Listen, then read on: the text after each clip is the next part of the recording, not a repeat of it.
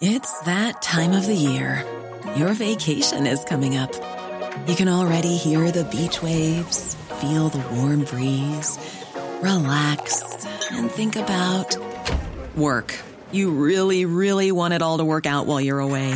Monday.com gives you and the team that peace of mind. When all work is on one platform and everyone's in sync, things just flow wherever you are. Tap the banner to go to Monday.com.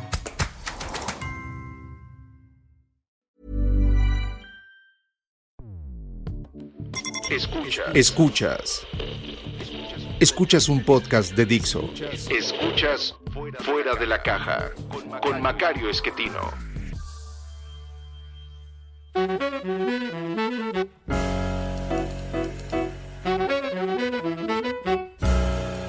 Bienvenidos.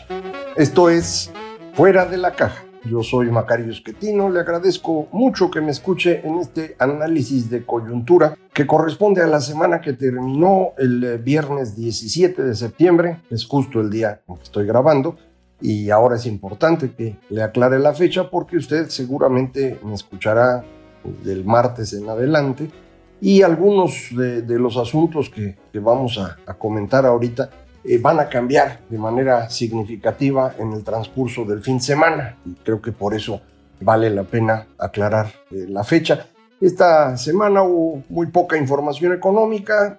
Realmente lo único así interesante que tenemos eh, se publicó este viernes es el indicador oportuno de actividad económica que nos dice, en grandes rasgos, que entre mayo y agosto la economía mexicana creció prácticamente cero. Como ya habíamos comentado, hemos estado en dos escalones, uno de octubre a marzo, ahí tuvimos un crecimiento entre marzo y mayo, y de mayo para acá, otra vez estancados.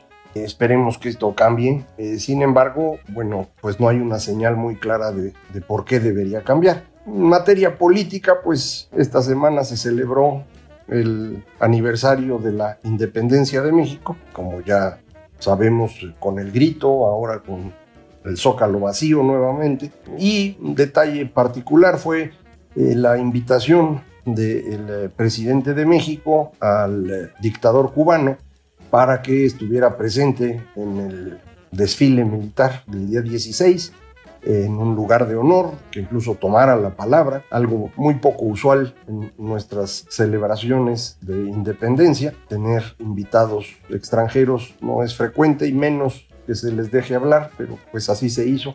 Y en el desfile pues se ubicó al embajador estadounidense que acaba de llegar a nuestro país en un lugar ahí lejano donde pues fuera evidente que se le está despreciando con toda claridad para que no haya ninguna duda al respecto. Esto es eh, relevante porque el sábado debe llevarse a cabo una reunión de los eh, países miembros de esta Comisión Económica Latinoamericana que se, se le ha dado vida recientemente. Es un grupo creado en más de, más de 10 años, 11 años en Brasil, pero a instancias eh, de los bolivarianos para pues tener una eh, organización que estuviera haciendo, digamos, contrapeso a la OEA. Yo entiendo que desde el principio esa era la idea.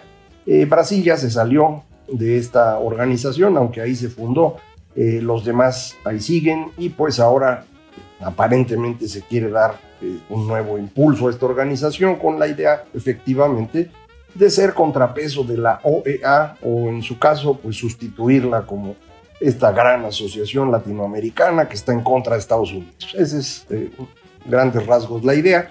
Brasil no está, como le digo, el presidente argentino no pudo venir porque trae un problema político mayúsculo en su país, perdieron la elección y pues hay una rebelión de los peronistas en contra del presidente, encabezada esta rebelión por la vicepresidenta Cristina Kirchner, pues que está viendo a ver cómo le hace para regresar al poder, que es lo que, lo que le importa, y para evitar que la metan a la cárcel por todo lo que ha hecho, ella, su hijo, el amigo de su hijo, todos los demás.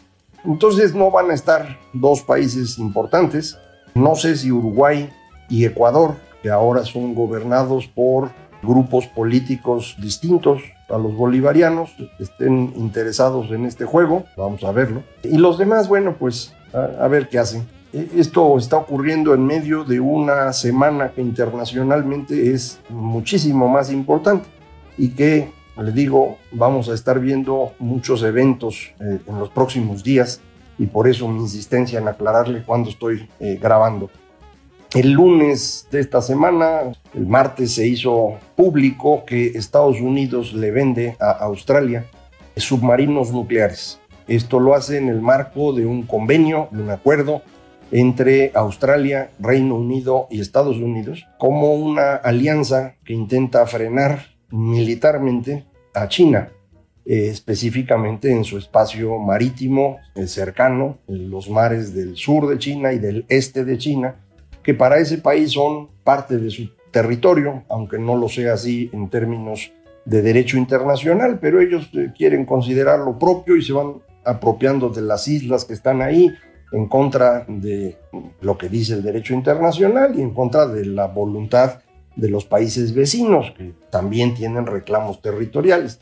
Eh, entonces, China ha estado creciendo mucho en términos marítimos y pues esto es una medida de, de contrapeso, pero Australia iba a comprar submarinos a Francia. Son otros submarinos, no son iguales. Técnicamente, todo indica, los que está vendiendo Estados Unidos son mejores, pero pues eh, lo hicieron sin avisarle a Francia y entonces ya se armó el drama. Francia llamó a consultas a sus embajadores de Estados Unidos y de Australia, lo que significa en términos diplomáticos, por un lado, regañar a los embajadores por no darse cuenta a tiempo de lo que estaba ocurriendo, pero también mostrar una molestia muy clara a los gobiernos de estos países en una de las medidas pues, más importantes que se pueden tomar antes de romper relaciones. No creo que lleguen a eso, pero de momento pues ese es eh, el, el golpe. Esto para la Unión Europea está mostrando que es probable que la idea de Francia de hace tiempo sea correcta y que la Unión Europea tiene que buscar cómo defenderse ella misma y dejar de depender de Estados Unidos, pero mientras lo hacen, pues ya se enojaron y, esto va a ser un asunto complejo. Eh, China también se molestó porque, le digo, esta alianza nueva, Australia, Reino Unido, Estados Unidos, es evidentemente en contra de ellos. Y lo que hicieron fue mandarle un mensaje a Taiwán, que no se le olvide que es parte de China, que no van a permitir jamás la independencia de Taiwán, así que ni le piensen a eso. Y entonces, eh, pues la tensión entre China y Estados Unidos se eleva un poco. Creo que no estamos cerca de algún enfrentamiento militar, ni mucho menos, pero es una tensión mayor que la que había antes de eso. China, además, tiene ahorita un asunto interno bastante serio. Probablemente para cuando escuche usted este podcast ya haya oído hablar de una empresa llamada Evergrande. Eh, es una eh, gran empresa inmobiliaria china, apenas se había cambiado de nombre a este Evergrande, antes tenía un nombre chino, eh, y pues eh, es la segunda inmobiliaria más grande en términos de desarrollos, de ventas, y ya empezó a incursionar en varios otros negocios, como ocurre frecuentemente con este tipo de grandes emporios, pues están quebrados. Y esto empezó a ser notorio a fines del año pasado, cuando eh, China decidió empezar a controlar a los grandes empresarios, en parte por temas de eh, control político. El señor Xi Jinping, ya sabe usted, es el, nuevo Mao, eh, un verdadero emperador, no un presidente como Hu Jintao, como Deng Xiaoping, que ni siquiera fue presidente nunca de ese país. No solo se buscaba controlar políticamente a estos grandes empresarios, sino también empezar a limpiar temas de corrupción, y sobre todo eh, tratar de frenar un problema que ha ido creciendo en China y que pues eh, yo he estado escribiendo al respecto desde hace como 10 años y se trata de una deuda creciente, un problema financiero muy grande en China que viene de la forma de crecimiento de ese país.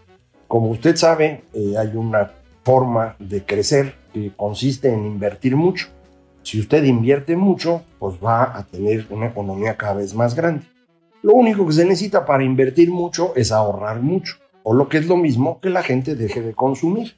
Eh, este fue el esquema con el que creció Japón después de la Segunda Guerra Mundial, con el que creció Corea a partir de los años 60 y con el que eh, ha estado creciendo China. eh, insisto, es realmente una forma muy simple que tiene un par de detallitos. Uno es que la gente quiere comer y, y uno no les va a permitir hacerlo, porque si todo el mundo consume, pues entonces no hay ahorro y no se puede invertir. El Estado necesita que haya inversión, necesita que haya ahorro y entonces fuerza a todo el mundo a dejar de consumir. ¿Cómo se hace eso? Pues Japón lo pudo hacer después de la Segunda Guerra Mundial por la gran derrota que sufrieron y que le sirvió al emperador para decir, pues hay que sacrificarse por este país. Y dentro de la lógica en la cual vivían los japoneses en aquellos años, pues fue algo que se, hizo. Y efectivamente se fue reduciendo el consumo de los japoneses medido como porcentaje del PIB mientras se destinaba ese dinero a mayor inversión. Si usted invierte mucho y la gente no consume, pues entonces lo que produce hay que ponerlo en algún otro lado y por eso exportan estos países. Por años se decía que Japón y Corea habían crecido con un modelo promotor de exportaciones y se le comparaba contra el que usamos en América Latina de sustitución de importaciones. En realidad no es que Japón y Corea promovieran exportaciones, promovían la inversión las exportaciones les sobraban y lo que necesitaban era colocarlas fuera, incluso a costo, sin ganar nada. El chiste era que se pudiera sacar esa producción para mantener una inversión creciente. Eh, por eso muchas acusaciones de dumping entre, en el comercio internacional contra Japón, contra Corea y sobre todo recientemente contra China.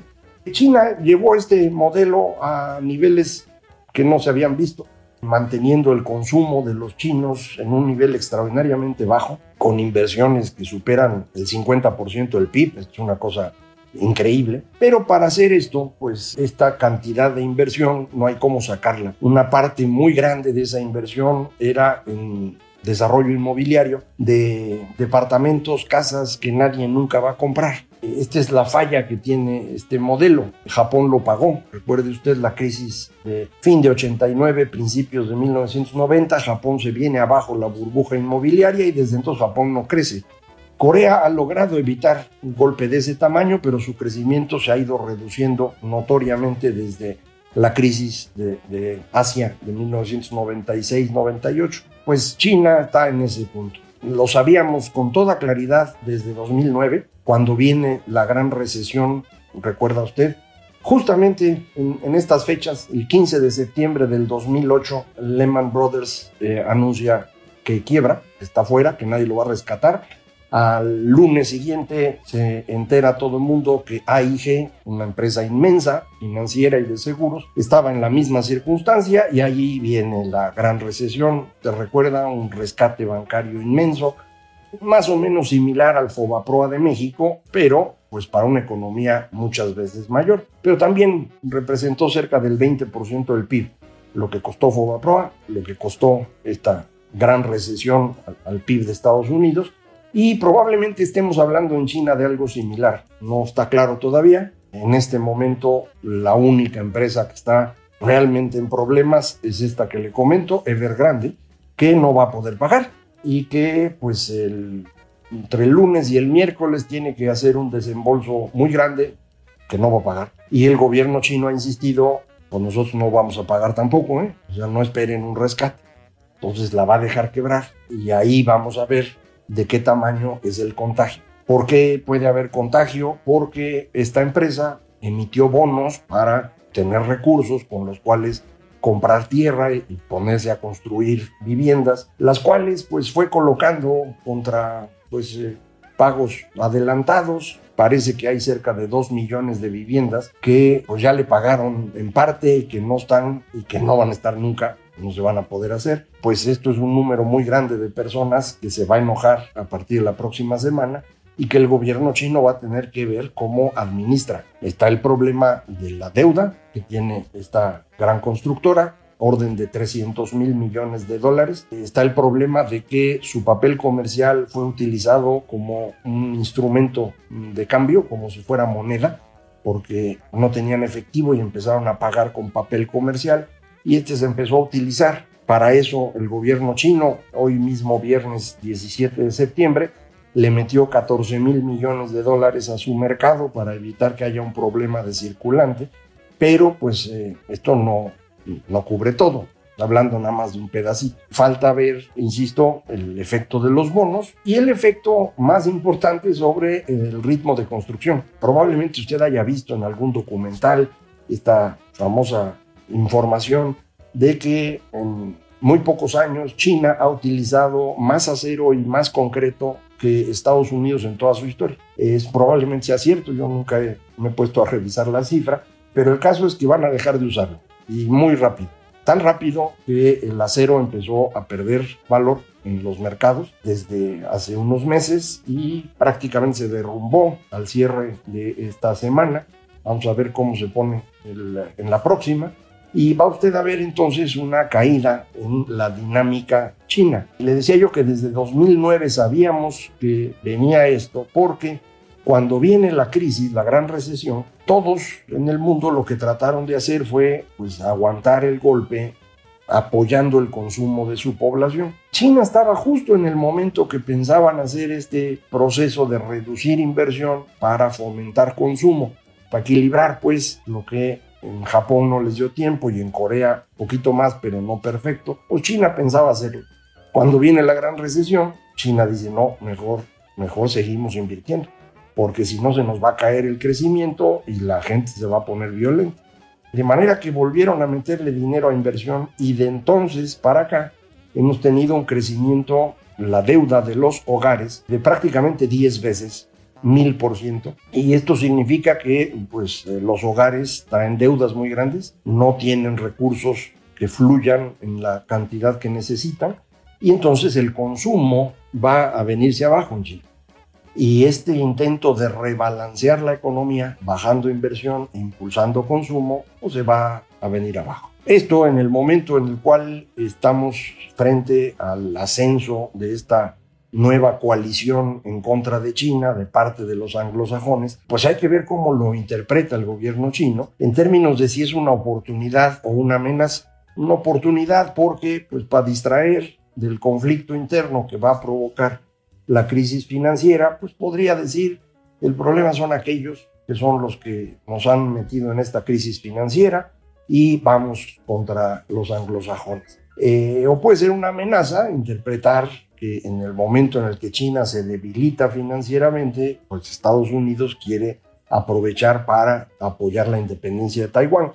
Son cosas que uno no puede saber exactamente cómo están leyendo en los tomadores de decisiones de los países, pero que conviene tener en mente. Entonces, déjeme eh, resumir esto para que conforme vaya saliendo la información, usted pueda acomodarla y entenderla mejor, ponerla en contexto, pues. Tenemos entonces una nueva alianza anglosajona, Australia, Reino Unido, Estados Unidos, para enfrentar a China, que ha causado un gran enojo en la Unión Europea. Le dio vida nueva al Reino Unido después del Brexit, le dio vida nueva a Estados Unidos después de su gran fracaso en Afganistán, le ayuda a Australia a defenderse de una China que era cada vez más amenazante, entonces, para ellos, pues está funcionando, pero, insisto, genera este enojo en la Unión Europea. Y la segunda cosa relevante a nivel internacional de esta semana, pues es esta quiebra muy probable de esta empresa Evergrande, que usted conocerá sin duda en esta semana. A partir del lunes 20 empezará a haber noticias por todos lados y vamos a ver cómo se va administrando. Una gran cantidad de financieros cree que el gobierno chino va a rescatar. el gobierno chino ha anunciado que no. Se entiende por qué no. Si lo hace, va a tener que mantener un sector inmobiliario profundamente ineficiente, artificialmente vivo. Y realmente lo que conviene es tarde o temprano hundir esa burbuja. A lo mejor no querían hacerlo como, como se está presentando, pero pues no hay muchas opciones, hay que actuar. El gobierno chino tendrá que ver cómo administra el conflicto con la gente, son muchas personas, varios millones de personas que van a resultar dañados directamente. Y luego vamos a tener que ver cómo se empiezan a acomodar los mercados que están asociados a la cadena de producción de las viviendas, que no es cosa menor, insisto, desde acero, concreto a otro montón de cosas, y lo que va después, que es cómo las familias acumulan riqueza en su vivienda para con ello vivir de una mejor manera. Si se pierde esa parte, el patrón de consumo de los hogares cambia notoriamente. Y eso en este momento para China puede ser dificilísimo. Está teniendo problemas para exportar por el conflicto con Estados Unidos y justo ahora se le cae el consumo interno. Entonces van a ser días muy interesantes. A lo mejor aquí en América Latina, en México en particular, andan muy interesados que si la OEA, que si Cuba, que si México. La verdad, para lo que está pasando ahorita en el resto del mundo, somos, como lo hemos sido muchas veces antes, una burla. Muchísimas gracias por escucharme. Yo espero que nos veamos la próxima semana y que las noticias no sean malas. Esto fue Fuera de la Caja.